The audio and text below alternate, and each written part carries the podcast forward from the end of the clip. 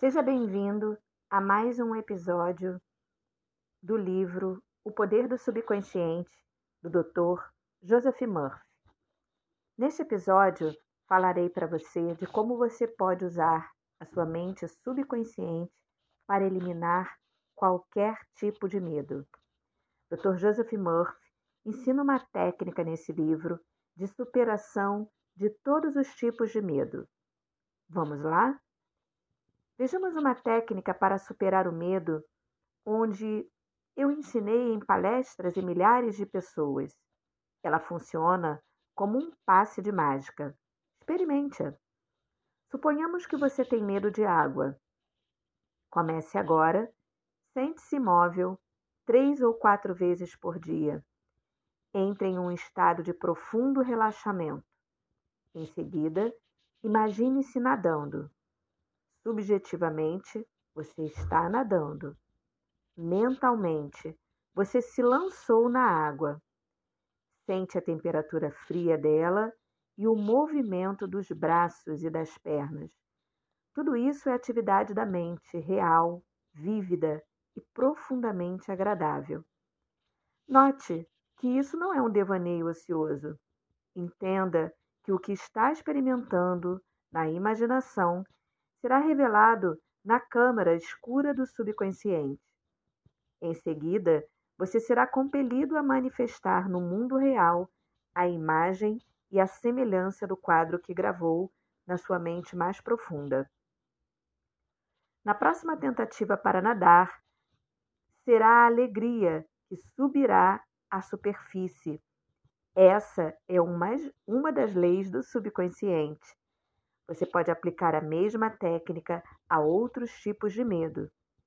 Se tem medo de altura, imagine-se dando um passeio nas montanhas. Sinta a realidade de tudo. Desfrute o ar puro, as flores das montanhas, a paisagem emocionante. Fique certo de que, à medida que continuar a fazer isso mentalmente, fará também fisicamente com facilidade e conforto. Num dos relatos do livro, ele conta que um executivo chamado Jonathan M., de uma grande empresa, durante muitos anos teve pavor de andar de elevador. Para não enfrentar isso, subia todas as manhãs sete andares até a sala onde trabalhava. Quando precisava conversar com funcionários de outras empresas cujas salas ficavam em andares mais altos, sempre arranjava uma desculpa para recebê-los em sua sala ou em um restaurante. Viagens de negócios eram uma tortura para ele.